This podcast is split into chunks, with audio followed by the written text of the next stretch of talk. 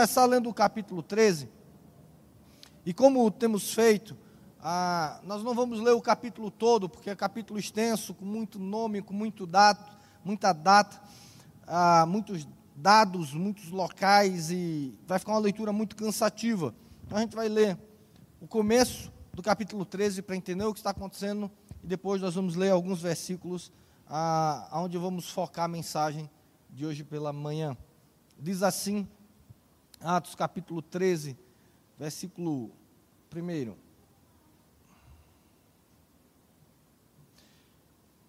Havia na igreja, e aí aqui é a igreja de Antioquia, havia na igreja de Antioquia profetas e mestres, Barnabé, Simeão, por sobrenome Níger, Lúcio de Cirene, Manaém, e Saulo. E sentido eles e buscando e desculpa, queridos.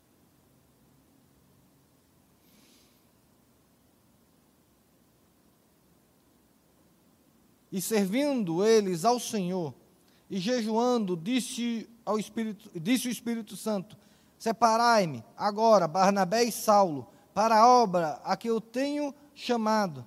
Então, jejuando e orando, impondo sobre eles as mãos, os despediram. Meu Jesus, que o Senhor seja gracioso conosco, que o Senhor nos abençoe, que o Senhor nessa manhã nos ensine, Pai, a sermos uma igreja que avança, uma igreja com coração missionário, uma igreja que se importa com a evangelização e com o avanço do reino de Deus, Senhor. Possamos ser uma igreja que esteja com o coração aberto e com os ouvidos atentos aos teus chamados, Senhor e aquilo que o Senhor deseja de nós. Que possamos aprender cada dia mais com a tua palavra, da tua palavra, que o Senhor aplique a tua palavra aos nossos corações e que nesse momento, Pai, o abrir da minha boca e o meditar do meu coração sejam agradáveis na tua presença, Senhor. Que o Senhor nos abençoe, que o Senhor nos guarde, que o Senhor ministre sobre nós. Essa é a nossa oração em nome de Jesus. Amém, Senhor. Meus irmãos, na no domingo passado, a gente estudou o capítulo 12, onde, na, pelo menos na perspectiva, na história narrada pelo evangelista Lucas, ah, termina mais ou menos a história de Pedro. Tá? Aqui você vai ver que Pedro deixa de ser, é, deixa de ser o, o principal é, é, personagem do livro e agora o relato dos Atos Apóstolos vai recair sobre o ministério do apóstolo Paulo. Na perspectiva daquele mandamento de Jesus, que eles teriam que pregar a, a, em Jerusalém, na Judéia, Samaria, até os confins do mundo. Então, há uma evolução na expansão do evangelho, e agora Lucas ele vai se concentrar na expansão do evangelho nos gentios. Por isso, agora Lucas ele não mais vai relatar sobre o ministério do apóstolo Pedro, nem nenhum outro apóstolo, mas ele vai focar principalmente agora no ministério do apóstolo Paulo. A partir do capítulo 13 até o final do livro de Atos, nós vamos agora acompanhar a vida, o ministério, a caminhada da igreja na perspectiva do ministério do apóstolo Paulo. Todos os apóstolos continuaram exercendo o ministério. Todos. E aí, se você for ler a, a, um pouco de história da igreja, você vai perceber que cada um foi para um local diferente e todos os apóstolos pregavam o evangelho do Senhor Jesus Cristo. O livro de Atos agora vai focar no apóstolo Paulo, principalmente nas suas viagens missionárias, no seu ministério. E agora a gente vai poder caminhar um pouco mais na perspectiva do ministério do apóstolo Paulo. E aí, queridos, o que a gente precisa entender é que esse é o momento de expansão da igreja.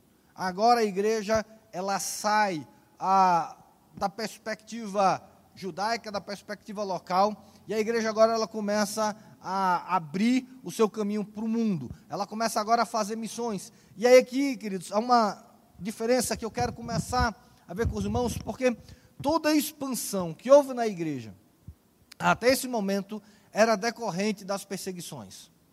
Veja, entenda isso, o, o, o chamado de Jesus Cristo aos apóstolos, para a igreja, era de avançar, era de expandir, era de pregar o Evangelho. Esse sempre foi o objetivo de Jesus Cristo. Quando Jesus Cristo estabeleceu a igreja, quando Jesus Cristo criou a igreja, quando Jesus Cristo preparou os seus apóstolos, fosse para que eles fossem e pregassem o Evangelho. A, a perspectiva missional da igreja sempre esteve no coração de Jesus Cristo.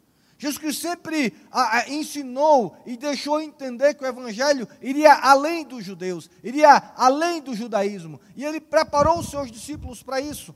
Ele preparou mostrando que o judaísmo era uma religião que estava morrendo, ou era uma religião morta espiritualmente, ah, fazendo os debates, ensinando o erro, ah, tirando um pouco, desapegando o coração dos seus discípulos a, a tradição judaica, a hierarquia judaica, para que eles pudessem, a, no momento que recebesse o Espírito Santo, sair e pregar o Evangelho fora do arraial de Jerusalém. Porque lembre disso, o judeu era muito, muito fechado, muito exclusivista, muito a, apenas ele e a comunidade deles.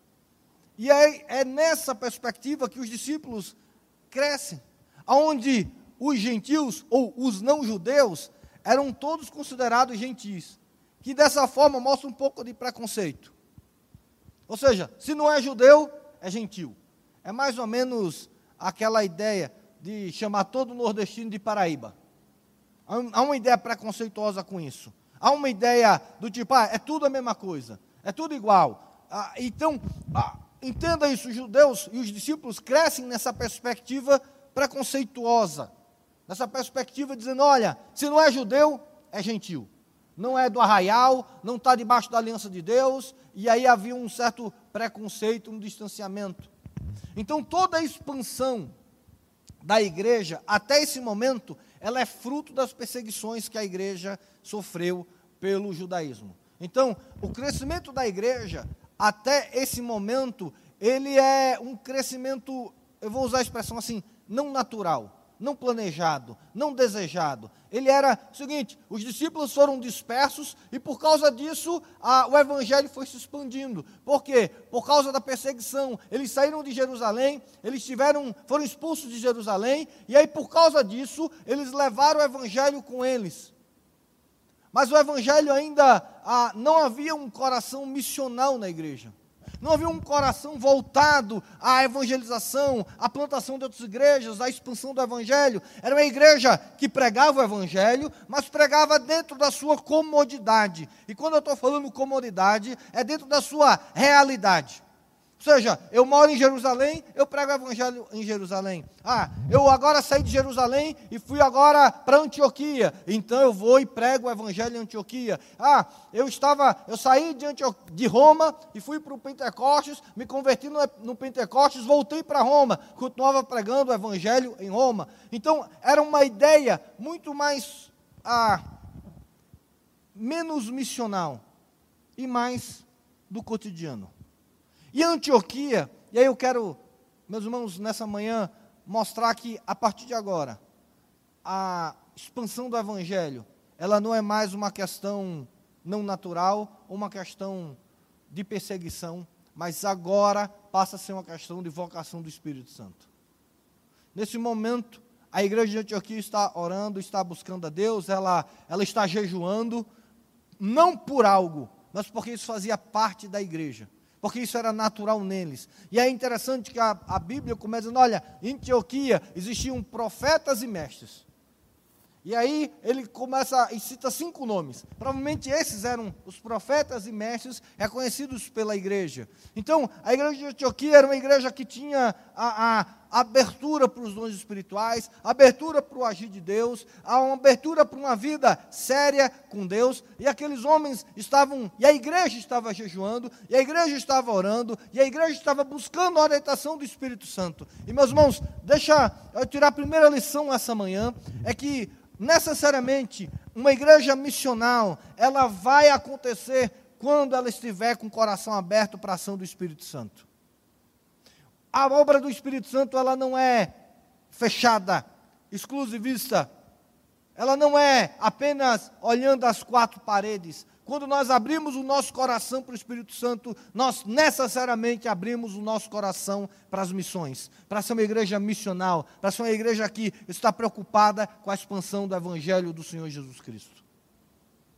Eles estavam orando, e aí o Espírito Santo vem e diz assim: Olha, separa agora Saulo e Barnabé. E aí você vai ver que a partir aqui do capítulo 13, Saulo agora é só usado o nome de Paulo, porque agora o nome a, a, grego dele é o nome gentil, é o nome do apóstolo Paulo agora. Não, Lucas não vai mais se referir a Paulo como Saulo a partir daqui. No momento em que Deus chama Barnabé e Saulo, o nome agora Saulo começa a usar o nome de Paulo, porque agora ele é levado aos gentios e agora ele usa o nome grego, ele usa o nome gentil, ele usa o nome para se identificar, para dizer, olha, meu nome é Paulo. Ele não usa mais o nome hebraico dele, judeu dele, ele usa o nome grego. Mas aqui ele chama, separa Paulo e Barnabé para a obra que eu tenho preparado para eles. E é isso que eu quero que a gente comece a entender. Agora, Deus começa a levantar missionários para a expansão do seu evangelho. Deus agora separa. Veja, não é que a igreja de Antioquia foi perseguida e aí Paulo e Barnabé, fugindo, começaram a pregar. Não, agora havia planejamento, agora havia um chamado, agora havia uma vocação. E entenda, queridos, quando nós somos e trabalhamos para o Senhor, nós não somos voluntários. Paulo e Barnabé não foram voluntários para a obra missional. Paulo e Barnabé, eles não olharam e disseram assim: olha, a, a igreja precisa de alguém lá em Chipre, a igreja precisa de alguém e na outra Antioquia, a igreja precisa de alguém em Roma, e eles se voluntariaram. Meus irmãos, entendam isso: na igreja nós não temos voluntários. Na igreja nós temos servos do Senhor Jesus Cristo dispostos a servi-lo no reino de Deus. E qual é a diferença que isso faz? É porque, querido, quando nós somos servos, nós entendemos que a missão é nossa e não do outro. Quando nós somos voluntários, nós achamos que a missão é de todo mundo. Normalmente, numa reunião de voluntários, você vai perceber que a grande queixa é: ninguém quer nos ajudar. Nós estamos aqui, nós viemos, nós nos voluntariamos, mas nem todo mundo está nem aí.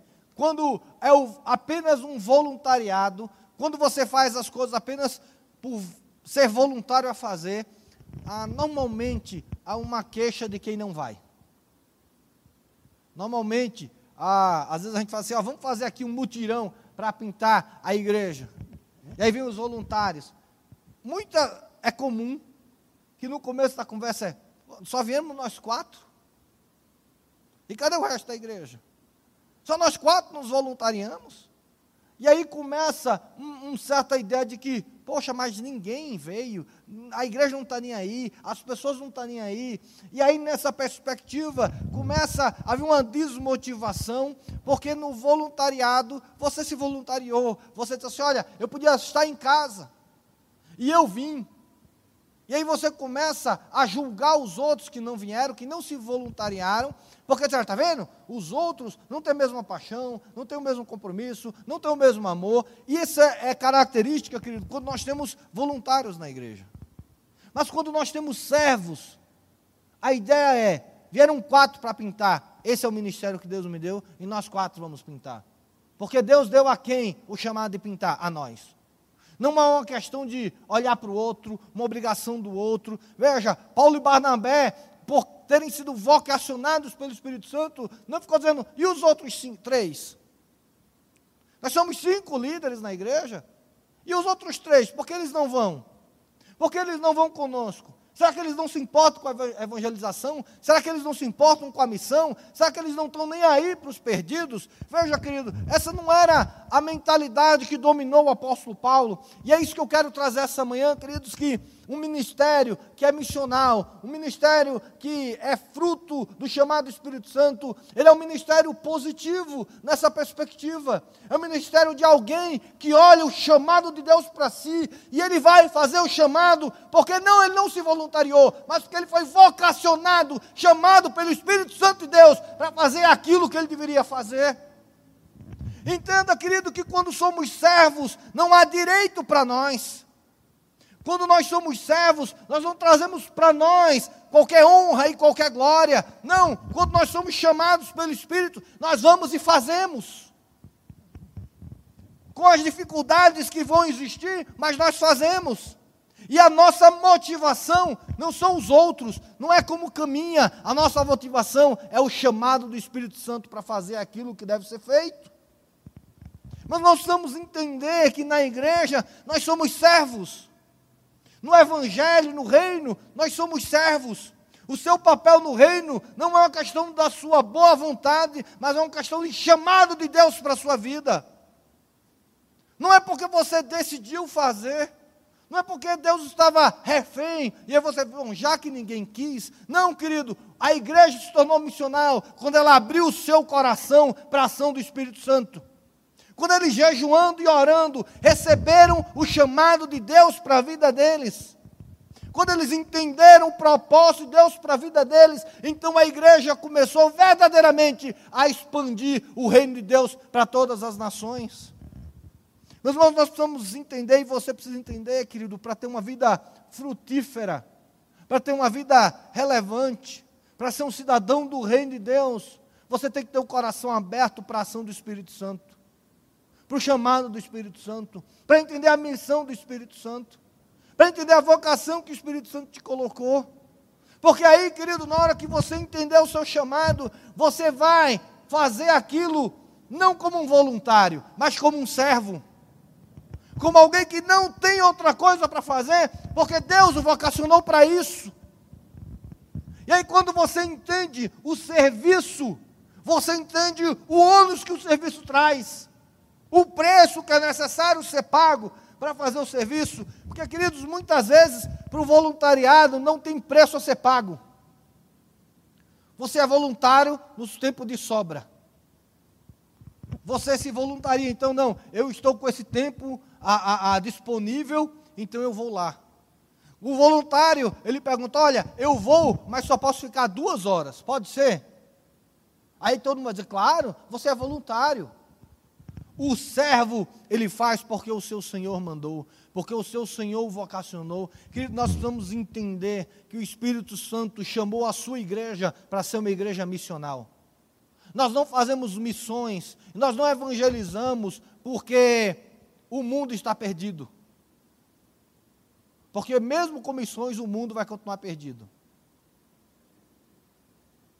Nós somos missionais porque o Espírito Santo nos vocaciona a sermos missionais. Porque esse é o chamado de Deus para a sua igreja. Deus não nos chamou para ficar nas quatro paredes, mas Deus nos chamou para continuar pregando o Evangelho. Veja, de perspectivas diferentes, com ministérios diferentes, com obras diferentes. Sim, a igreja de Antioquia não parou de evangelizar, porque Paulo e Barnabé saíram. Mas entendam, queridos, que quando o nosso coração se torna missional, quando a igreja se torna missional, nós entendemos a importância de fazer missões e o nosso coração se volta para aquilo. Ao ponto da igreja liberar Barnabé e Paulo, ao ponto da igreja sustentar Barnabé e Paulo, ao ponto da igreja entender que a expansão da igreja é algo essencial. Meus irmãos, nós como igreja precisamos sair um pouco da nossa perspectiva local Precisamos ter uma perspectiva global da igreja do Senhor. Queridos, nós precisamos nos importar com outras igrejas sendo abertas. Porque essa é a nossa missão, esse é o nosso chamado. Foi para isso que Deus chamou a igreja. Mas, queridos, enquanto nós não fizermos isso, porque o nosso coração está aberto ao Espírito Santo, a obra missional sempre vai ser algo trabalhoso e desgastante. Sempre vai ser algo parece que você vai nadar contra a maré vai remar contra a maré. Porque você vai falar da expansão da igreja, você vai falar da necessidade de enviarmos missionários, de sustentarmos os missionários, de comprarmos outros locais, de prepararmos outros locais, e a gente vai ficar dizendo assim: olha, mas a gente vai pegar o dinheiro da gente vai jogar tudo fora, tudo longe, tudo para os outros. A gente não vai, vai abrir igreja e não vai nem ter comprado nosso local. Veja, a gente começa a distorcer um pouco, porque às vezes o nosso evangelho, ele é um evangelho que está aberto à ação do Espírito Santo no nosso coração. Abra o seu coração, Espírito Santo, e o seu coração vai ser missional. Veja, eu não estou dizendo que você vai ser um missionário. Eu não estou dizendo que todo mundo é chamado para ser missionário, não é essa perspectiva, não é essa a ideia. A ideia é que o nosso coração vai ser missional. Nós vamos entender a missão do Espírito Santo. E aí, na nossa missão, do chamado da igreja local, nós vamos servir. E vamos entender a necessidade da expansão do Evangelho do Senhor Jesus Cristo. E nós vamos ajudar na perspectiva que o Espírito Santo chamou. Para Paulo e Barnabé, foi o chamado específico para serem missionários. Mas porque a igreja de Antioquia orava, jejuava, estava aberta à ação do Espírito Santo, o Espírito Santo produziu nelas um coração missional. E quando o Espírito Santo falou com a igreja, disse: Olha, separa Paulo e Barnabé para a obra que eu tenho com eles, o coração missional da igreja, ela fez, foi a consequência deles é que eles continuaram orando e jejuando. E depois impuseram as mãos sobre Paulo e Barnabé e disseram: Vão. Ela entendeu que a missão de Paulo e Barnabé também era a missão deles. Eles oraram e jejuaram e levaram e puseram as mãos sobre eles. E querido, e quando a igreja impõe a mão sobre alguém, a igreja está se comprometendo com aquelas pessoas. Não é um problema deles, é um problema nosso. Não é a missão deles, é a missão nossa. Cada um debaixo da orientação do Espírito Santo de Deus. E aí aqueles que ficam, continuam pregando o evangelho para aqueles que ficam. Porque nós estamos falando de pregação do Evangelho, a pregação do Evangelho, ela é para todos. Ela não era exclusiva de Paulo e Barnabé. Queridos, a igreja pregava o Evangelho, esse não era o problema. A igreja cristã, ela sempre pregou o Evangelho. Os discípulos de Jesus sempre pregaram o Evangelho. O que eles não tinham era um coração missional. Eles não têm entendido a missão da expansão do Evangelho. Porque isso só ocorria com as perseguições. Mas, querido, eu lhe desafio essa manhã a você permitir, em jejum e oração, um coração aberto ao Espírito Santo, para que o Espírito Santo transforme o teu coração num coração missional, aonde ele vai te transformar em servo e não em voluntário. Porque essa é a primeira ideia. Quando abrimos o nosso coração para o Espírito Santo e a nossa vida cristã, ela não está arraigada à religiosidade, aos costumes, às tradições da igreja, a primeira questão que o Espírito Santo faz é transformar o nosso coração em servo. Essa é a primeira característica do, do crente missional. É que o crente missional entende a missão. E aí, na missão, ele é servo. E aí, ele serve ao Espírito Santo de Deus, que comanda a igreja e comanda o reino de Deus. Entenda isso, queridos. É necessário abrirmos o nosso coração para o Espírito Santo, para que a igreja seja uma igreja missional. Senão vamos falhar na nossa missão de igreja, de levarmos o Evangelho a todas as nações. Vamos achar que isso é coisa só para missionário, só para pessoas escolhidas do alto. Não, é minha e sua. E aí nós vamos estar envolvidos financeiramente, nós vamos estar envolvidos a, a, em oração, nós vamos estar envolvidos pessoalmente naquilo que puder, nós vamos estar envolvidos emocionalmente com eles. É importante, querido, nós termos o coração de servo na igreja. É importante que o Ministério Louvor entenda o seu papel de servo. É importante que os professores de, das salas de criança, de adulto, entendam que eles são servos. É importante que os líderes de célula entendam que são servos. É importante que a igreja entenda toda, presbíteros, pastores, diáconos, que nós servimos ao Senhor Jesus Cristo na igreja. Essa é a nossa missão, esse é o nosso chamado. Mas isso vai acontecer na maneira, na medida em que abrirmos os nossos corações ao Espírito Santo de Deus. Meus irmãos, quando foi a última vez que você ouviu o chamado do Espírito Santo de Deus na sua vida? Quando foi a última vez que o que você fez na igreja, você fez motivado por um chamado do Espírito Santo? Essa é a igreja missional. É a igreja que é orientada pelo Espírito e o chamado é o chamado pelo Espírito Santo. Não é o chamado da necessidade. Não é o chamado tipo, meus irmãos, nós temos três salas de crianças. Precisa de alguém para ensinar as crianças. E aí a gente pergunta, alguém? Alguém? E aí alguém constrangido fala, não, tem que ter alguém. Então eu vou, eu vou, porque tem que ter alguém para ensinar as crianças. Não, querido, é uma igreja missional. É uma igreja que os seus membros se sentem vocacionados pelo Espírito Santo para fazer a missão de Deus na nossa geração. Foi isso que aconteceu com Paulo e Barnabé. E quando isso acontece, eles vão e pegam o ministério para eles, e eles vão fazer, tendo uma, tendo duas, tendo dez, tendo aonde reunir, não tendo aonde reunir, tendo estrutura, não tendo estrutura, porque nós fazemos porque Deus mandou fazer. E Deus vai nos abençoar, porque é isso que acontece com o apóstolo Paulo e, e Barnabé. E aí, se você for continuar a história, eles saem e começam a primeira viagem missionária. A, a, a, primeira viagem missionária do apóstolo Paulo. E aí, capítulo 13 e 14 do livro de Atos vai falar exatamente dessa, dessa viagem missionária. E é interessante que Lucas, de toda essa primeira viagem missionária, que durou aí um bom prazo, ele pega e vai falar sobre quatro, três, quatro momentos. Ele pega quatro histórias e a descreve melhor. As outras, se você for ler o texto, vai dizer assim: e Paulo e Barnabé foram em tal canto e pregavam o evangelho e eles iam em tal canto e pregavam o evangelho. Mas em três momentos, em quatro momentos, Lucas descreve aspectos específicos dessa viagem missionária. E a gente vai ver algumas questões que vamos enfrentar na nossa missão e na igreja missional. O primeiro desafio que você vai encontrar é Elias o mago, ou o mágico.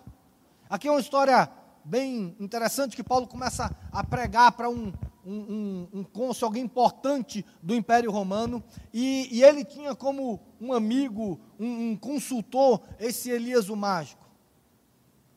E aí, quando o apóstolo Paulo e Barnabé começam a pregar o evangelho para ele, esse inimigo do evangelho, da verdade, ele começa, e aí a Bíblia fala, Lucas já começa a dizer assim, ele era um falso profeta, ele era alguém místico, mas que não tinha nada a ver com o Evangelho. E aí, quando Paulo começa a pregar o Evangelho, o, o, ele fala que o, o cônsul era muito in, é, é, inteligente e ele começa a ficar interessado.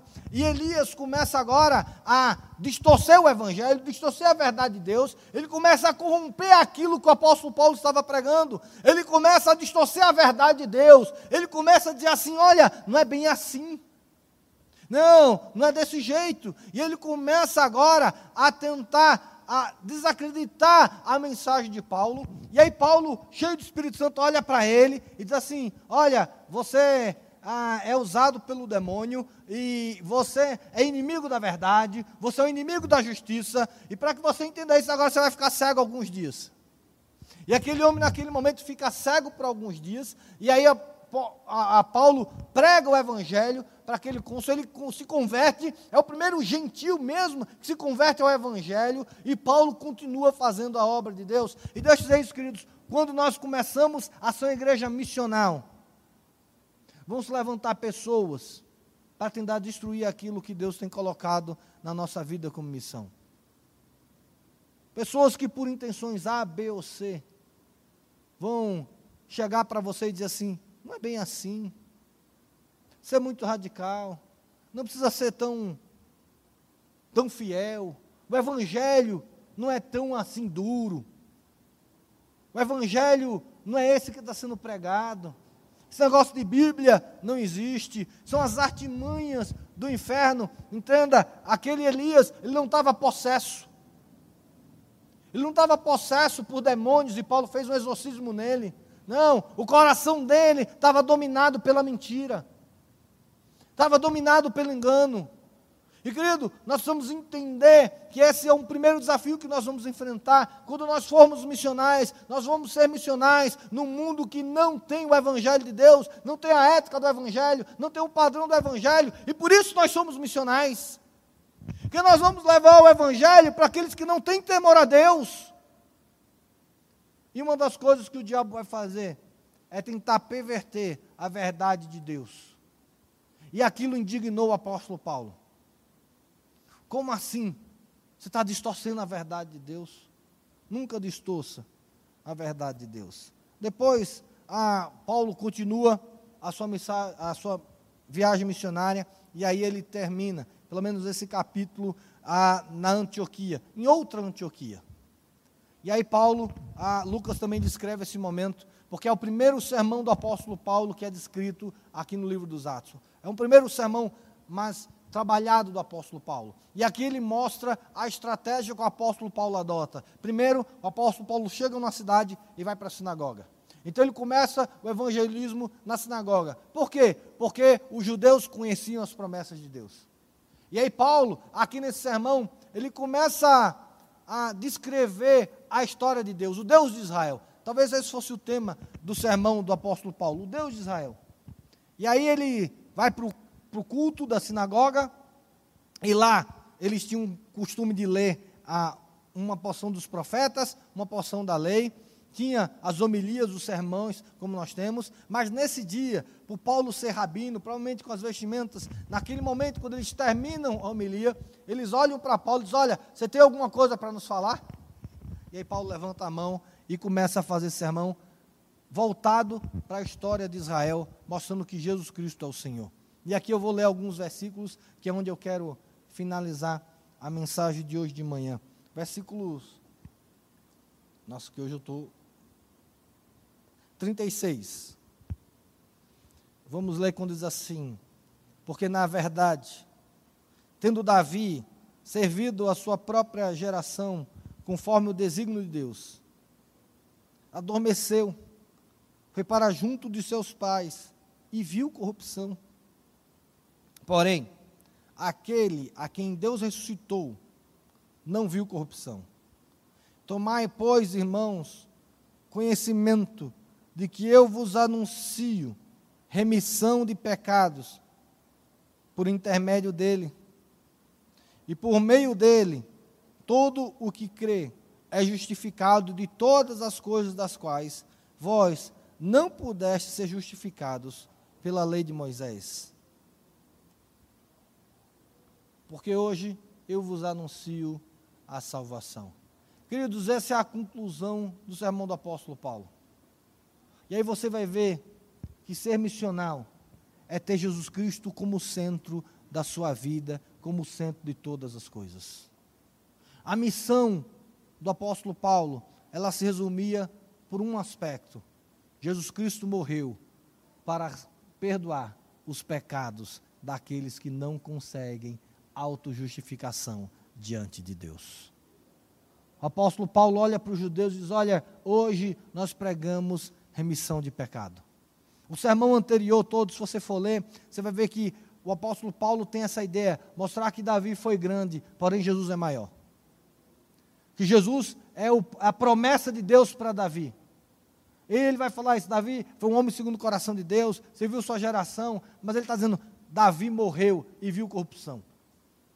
Mas veio o descendente de Davi, que não viu corrupção. A promessa de Deus, a promessa de Deus para Israel, o redentor esperado pela humanidade. Querido, nós vamos pregar, nós vamos ser missionais, porque essa era a missão de Deus. Jesus Cristo foi missional e a sua igreja também é missional. Mas ser missional entende que o que somos, somos por causa de Jesus. A pregação de Paulo era cristocêntrica. E o que ele queria chamar a atenção dos judeus é: olha, presta atenção. O único que pode perdoar os pecados é o Senhor Jesus Cristo.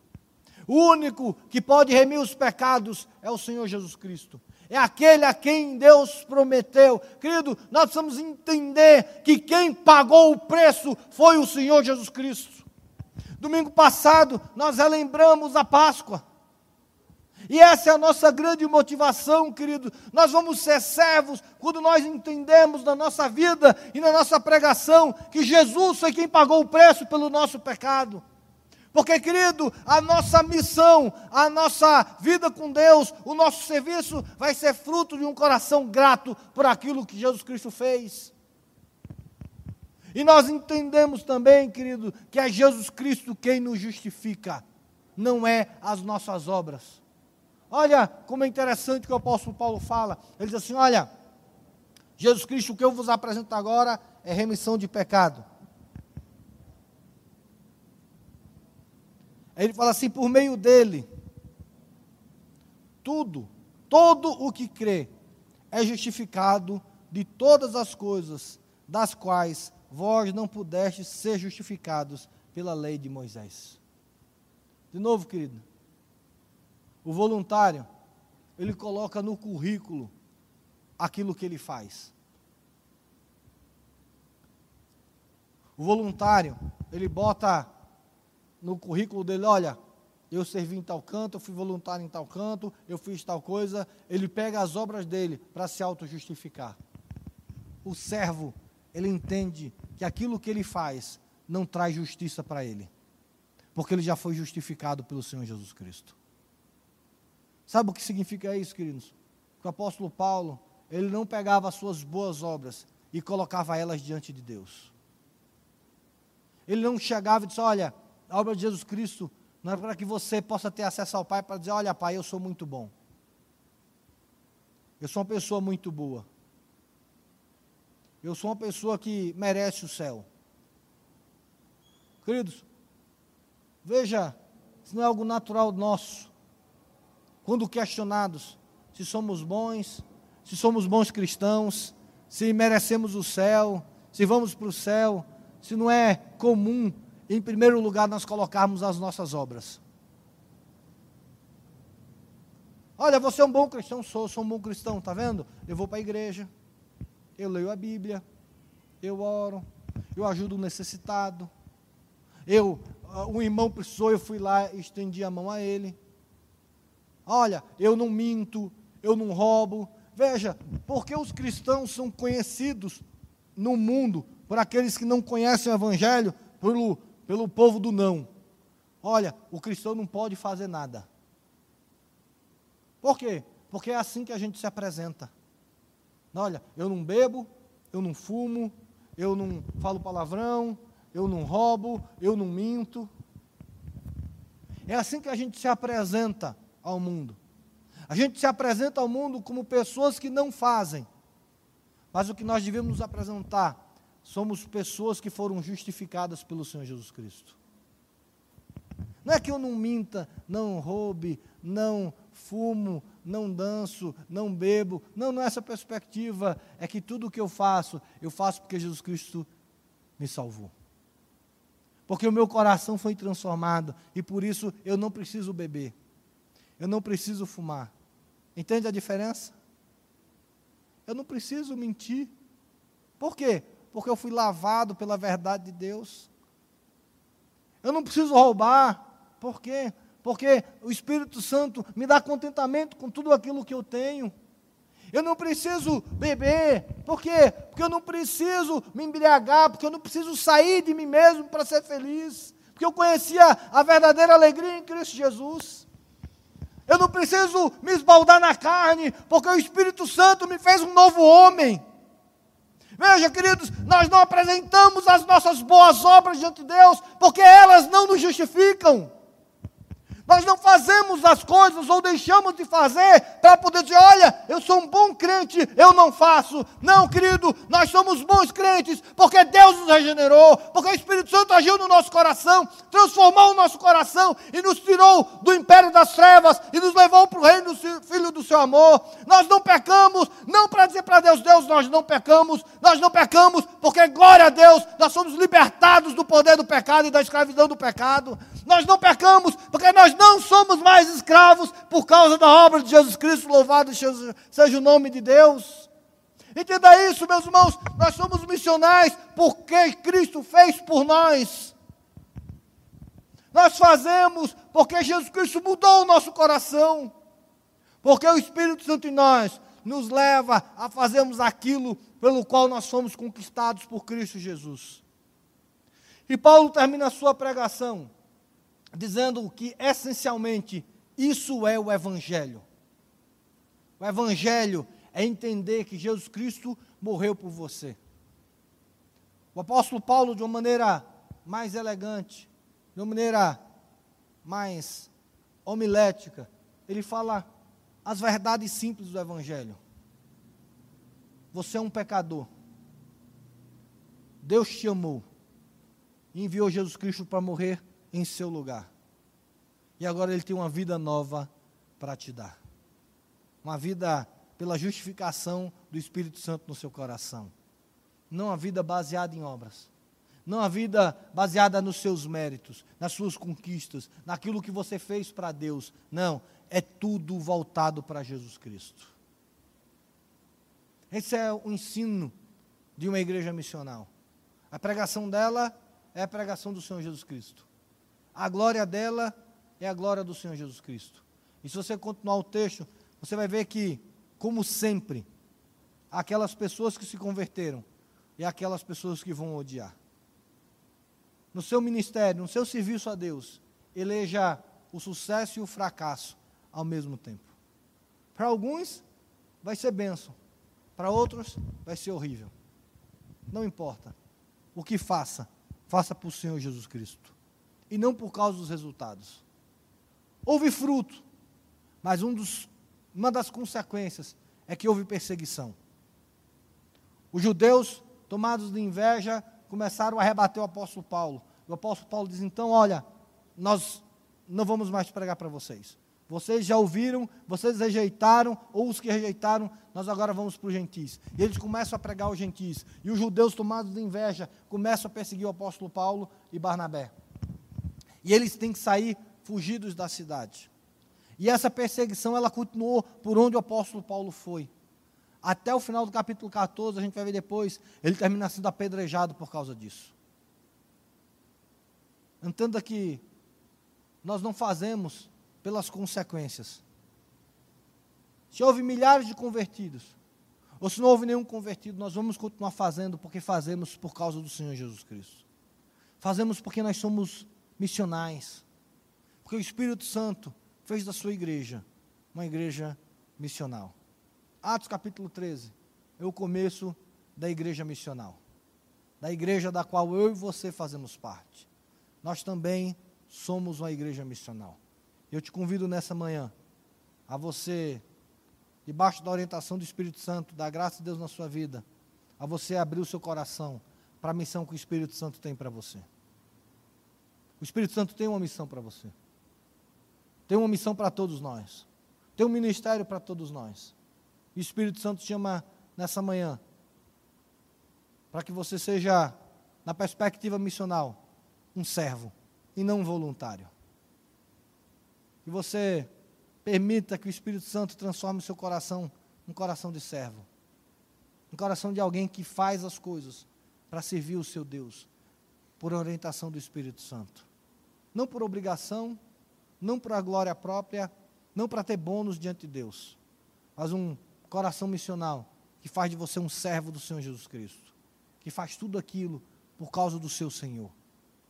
Que na perspectiva missional, tudo que você faça, faça para a glória do Senhor Jesus Cristo.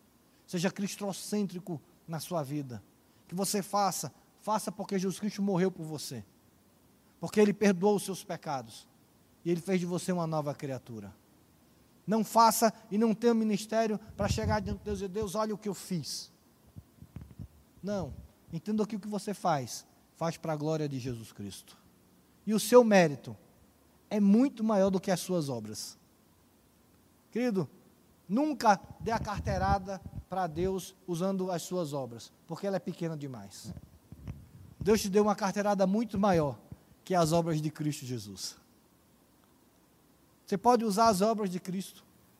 Pai, eu venho aqui pelo que Jesus Cristo fez. Olha o que Jesus fez. Isso é o que importa. Ele é quem me justificou.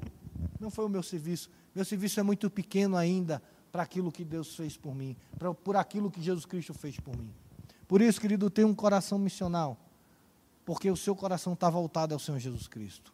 Ele é a razão e a glória da sua missão. Tudo que você faz, você faz para a glória do Senhor Jesus Cristo. E aí entenda que bênçãos vão vir, e nem tudo vai ser perfeito. Às vezes, as pessoas vão reclamar, vão criticar, vão se levantar, e você vai agir isso com naturalidade. Você vai entender que às vezes as pessoas não vão gostar. Ok, você não faz para as pessoas, você faz para Deus. Que Deus aprove a missão para você. E por último, meus irmãos, eu te desafio a você se engajar na missão do Ministério 1 a 1 e continuar pregando o Evangelho de Cristo Jesus. Existem várias maneiras de você ser missionário, ser missional. Mais uma, e eu quero lembrar isso para você. Nós, como igreja, nós decidimos que todo mês nós fazemos uma contribuição de 10 reais para missões. Não são os nossos dízimos, não são nossas ofertas, mas é um dinheiro que vai exclusivamente para a expansão do Evangelho de Deus.